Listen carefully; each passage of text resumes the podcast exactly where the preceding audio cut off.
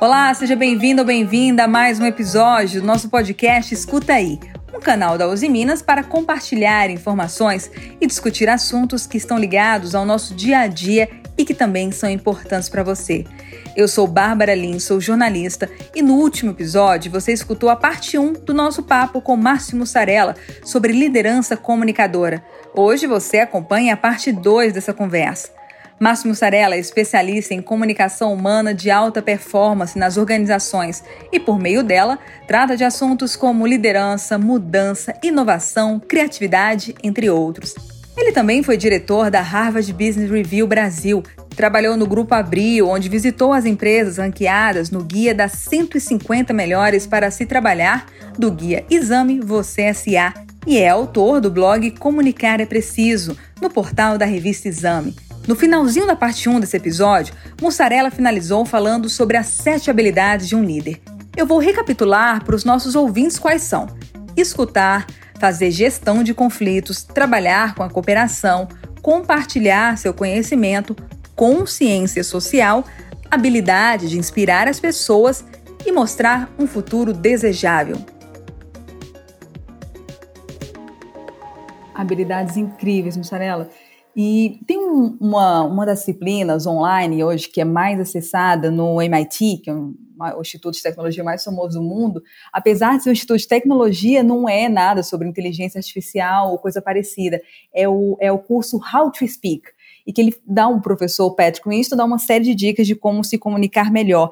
Mas antes mesmo de dar essas dicas, ele fala uma coisa que eu acho muito interessante que você não é um talento nato, as pessoas não precisam nascer com essas habilidades que fazem de você um bom comunicador, essas habilidades que você levantou. Então, como é que é isso, Mussarela? Assim, os líderes que, por um acaso, acham que não têm esse talento, que não têm essa habilidade de se comunicar bem, eles podem e devem aprender ferramentas para atingir esses objetivos, né? Sim, totalmente. Uma curiosidade que eu achei ótimo que você trouxe é, essa referência do MIT, porque justamente, né, o Massachusetts é, Institute of Technology, que é um instituto que durante muitos anos e até hoje ele é extremamente conhecido pelo seu foco nas tecnologias, no desenvolvimento de tecnologias e desenvolvimento de pessoas, cientistas, pesquisadores, grandes profissionais da área de tecnologia.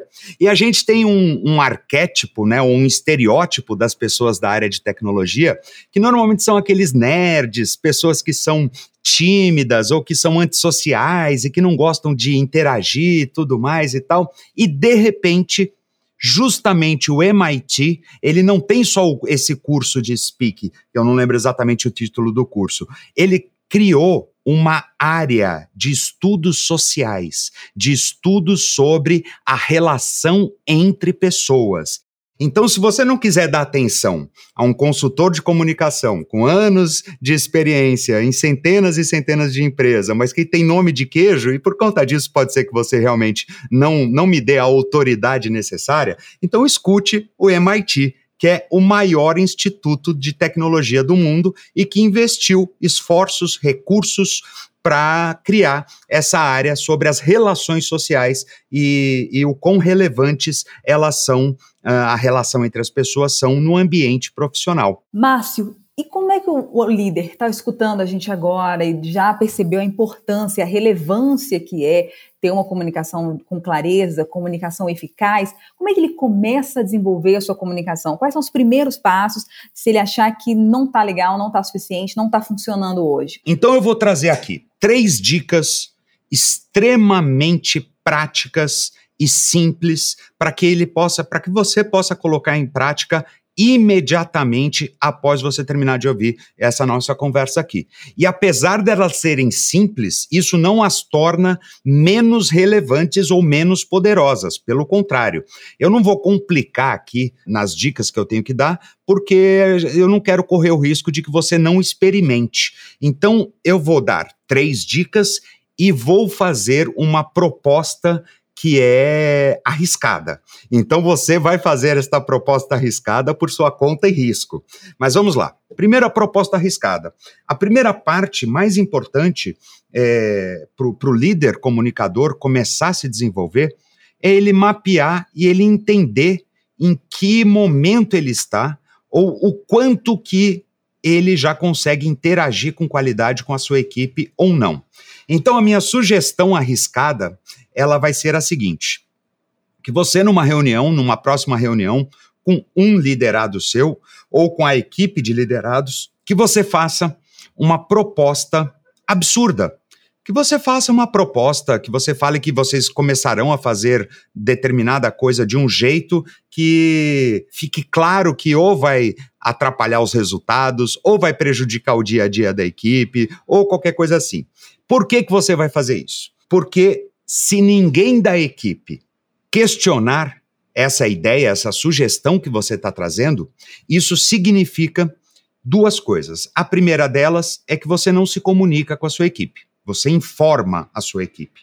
A segunda delas é que você está correndo um risco gigantesco de, ao longo da sua atividade de liderança, você às vezes estar cometendo um deslize, você está deixando de enxergar alguma coisa que as outras pessoas estão enxergando e que essas pessoas, por não terem a abertura, não terem uh, o acesso, não terem a coragem de questionar você ou de contrariar você, elas vão ficar quietas, vão fazer as coisas e vão esperar você se queimar sozinho. Então, essa é a minha proposta inicial. Você, numa reunião, coloque aí alguma coisa, depois, óbvio, você vai explicar o porquê disso, e aí você propõe que as maneiras, ou, ou de que jeito que você pode abrir mais o acesso ou deixá-los mais seguros para é, interagirem com você. Então, a minha primeira dica é você ouvir.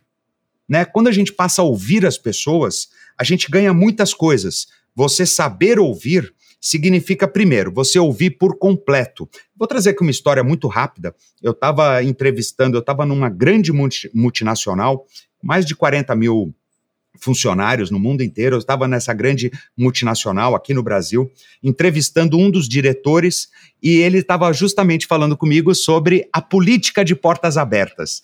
E tava, eu estava lá com uma equipe de televisão, sentado na, na, sala dele, a sala, obviamente, com a porta aberta, e nós lá com câmera, luz, e, e eu conversando com esse diretor, e ele contando todos os benefícios que a empresa tem, porque esta política de portas abertas funciona desse jeito, e nós líderes sempre fazemos questão, e tal, e tal, e tal. De repente, um colaborador aparece na porta, dá uma batidinha na porta, imediatamente o diretor olha para ele e fala assim: Você não está vendo que eu estou no meio de uma entrevista?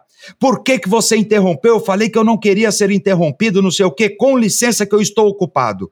E aí ele volta para a entrevista, sorridente, falando, é, falando, olha, e a nossa política de portas abertas? Ou seja, nós estávamos ali na sala dele com uma parafernália. Qualquer colaborador que chegasse na porta veria que ali era uma situação é, específica, que estava acontecendo uma entrevista. Então eu quero acreditar que aquele colaborador, quando bateu na porta, era porque ele realmente ou precisava falar alguma coisa ou precisava ouvir alguma coisa, né?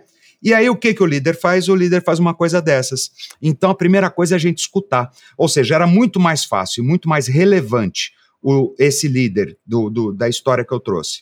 Pedir licença para a gente, ouvir o que, que o colaborador tinha a, a falar, dar atenção para ele e aí tomar a atitude necessária e aí sim definir se era relevante ou se não era relevante, tal, não sei o quê.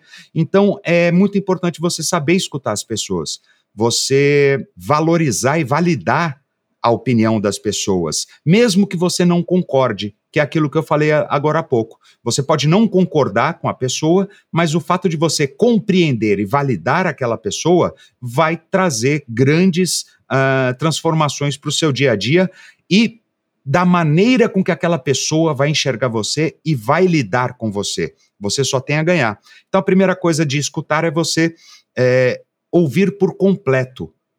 Ouvir não só as palavras que estão sendo ditas, mas a emoção que está por trás daquilo que está sendo dito, qual é o impacto daquilo, qual a fragilidade, qual o verdadeiro pedido ou qual a verdadeira informação que está sendo trazida e não está sendo falada.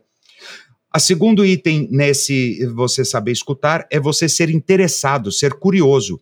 Não basta só você escutar, você tem que aprofundar você tem que é, ter certeza que aquilo que você está escutando e criando um significado ele é o mesmo significado que a outra pessoa está querendo passar. Para fazer isso, você pode parafrasear, ou seja, dizer nas suas palavras aquilo que você acabou de ouvir da outra pessoa, que é o famoso. Ah, então o que eu entendi, ou o que você está me dizendo é que XYZ. Só isso, olha, eu poderia parar aqui. Só isso já reduz muito, mas muito os mal entendidos, os retrabalhos, as coisas erradas que acontecem no dia a dia, só de validar o significado da, in, da informação que está sendo trocada. E às vezes, né, ao invés de você escutar por completo, ao invés de você se mostrar interessado, de você se mostrar curioso, às vezes é simplesmente ouvir tem muitos momentos, e isso eu acho que fica muito claro quando a gente vem, tem um cliente que se aproxima para fazer uma reclamação e tal, muitas vezes a pessoa ela só está querendo ser ouvida. Não necessariamente você precisa trazer uma solução imediata, ou você precisa participar, muitas vezes você só precisa estar tá ali do lado da pessoa, demonstrando com o seu comportamento, com as suas ações, com a sua atenção, porque tem muito líder que vem colaborador falar e ele está no computador, ou ele está no celular, ou ele está fazendo alguma coisa na mesa dele, e ele sequer tira os olhos do computador, do celular ou, ou do que ele esteja fazendo e fala: não, pode falar que eu estou prestando atenção. E a verdade é que não está prestando atenção. Ou ele pode até estar prestando atenção, mas ele não está dando atenção. E isso faz toda a diferença em como a pessoa se sente e se a pessoa vai voltar para falar com você novamente sobre determinado assunto ou não. Então, essa é a minha primeira dica, que é o escutar. Escute as pessoas, escute por completo, seja interessado, mostre-se curioso, aprofunde, valide, parafraseie, ou quando você perceber que é o caso, simplesmente ouça, porque tem uma coisa nesse simplesmente ouça que às vezes alguém vem compartilhar um problema, uma dúvida, uma insegurança, e a gente fala: ah, meu, você está preocupado só por causa disso? Que, meu, isso aí é frescura. Isso é a pior coisa que a gente pode fazer, por mais que a gente esteja querendo uh, contribuir com a pessoa, por mais que a gente saiba que é frescura. Então, às vezes, a pessoa ela precisa tirar aquilo de dentro dela. Ela precisa compartilhar um estado para que ela possa se rearranjar, se fortalecer e voltar com seu mais alto potencial. O que, aliás, eu não quero correr o risco de deixar de falar, mas a comunicação humana de alta performance dentro do ambiente de trabalho, ela nada mais é do que você colocar as pessoas no mais alto potencial você conseguir utilizar o mais alto potencial de todas as pessoas da sua equipe. E esse mais alto potencial, ele não é só individual, ele é do grupo, né? Um resultado em grupo sempre vai ser infinitamente ou exponencialmente maior do que a simples soma do resultado de cada indivíduo. A segunda dica é na hora de você falar. E o que, que significa você falar? Ou o que é o mais importante na hora de você falar? Não é o que você vai dizer, não é como é que você vai estruturar a sua frase, não é como você vai abordar a pessoa. A primeira coisa que você vai fazer uh, ao, ao ganhar o direito de falar, porque primeiro você escuta, depois você fala, é você fazer perguntas. Fazer perguntas também te mostra interessado pela pessoa, te mostra respeitoso pela outra pessoa, fala, te mostra curioso pelo conhecimento da outra pessoa, porque existem algumas soluções na área do trabalho em que uma pessoa abaixo de você, em que uma pessoa da linha de, de, de, da linha de produção, uma pessoa do escritório, ela tem um conhecimento ali do front que às vezes pode solucionar um problema gigantesco da empresa de uma maneira muito simples, rápida e prática. Né? Então, a primeira coisa que você vai fazer ao começar a falar é fazer perguntas, não é sair falando sem ouvir, sem querer saber e tal, até para você poder contextualizar. Vocês lembram que eu falei aquela história do, do líder ser o tradutor-intérprete? Se ele não entende qual é o dialeto do outro, como o outro entende os significados, as orientações e tudo mais, como é que ele pode passar isso? Então, essa é a importância de fazer perguntas e saber fazer perguntas, né? Segundo item do falar é você saber falar no dialeto local. O que, que é o dialeto local? É a língua das pessoas que são lideradas por você. É as palavras que eles entendem, os termos profissionais que eles entendem, uma coisa que é de maneira a que eles criem o significado que você quer passar. E muitas vezes eles não vão ter é, essa habilidade de, por exemplo, validar ou refrasear aquilo que você está fazendo. Então você mesmo, líder, pode fazer isso. Pode chegar e falar assim: ô, ô João, por favor, me diz o que, que você entendeu disso que eu te falei. Ou como é que você, o que, que é que eu acabei de te pedir? Entendeu? Isso, lógico, de uma maneira respeitosa, de uma maneira integrativa, para que a pessoa possa colocar. E por último, na hora de falar, é você falar com entusiasmo. Não tem nada no mundo que seja mais contagioso do que entusiasmo. Para e pensa quando você fala sobre algo que você gosta muito, o seu time de futebol, um esporte que você pratica, um hobby que você tem, uma conquista dos seus filhos, você coloca uma energia ali que naturalmente conquista as outras pessoas, que naturalmente contagia as outras pessoas. Traga isso, principalmente quando você for compartilhar a visão que foi o que eu falei anteriormente, a visão de futuro desejável. Se você pode ter um futuro super desejável, mas você está lá desanimado, falando, ah, não, ó, eu acho que vai ser legal se a gente chegar lá e tal. Cara, as pessoas não vão se contagiar com isso e não vão fazer aquele esforço extra para alcançar isso. Então, nessa categoria falar, você tem que fazer perguntas e saber como fazer perguntas, no dialeto local ou no dialeto das pessoas com quem você está interagindo e com entusiasmo, sempre com entusiasmo, tá? E por último, se você se dispôs a ouvir as pessoas, a escutar as pessoas, você se dispôs na hora de falar a fazer perguntas, a falar na linguagem que elas entendem e você trazer entusiasmo, você, a gente chega no terceiro item que é um privilégio. Você ganha o privilégio de inspirar as pessoas. E isso é um dos maiores privilégios que a gente pode ganhar, sabe por quê?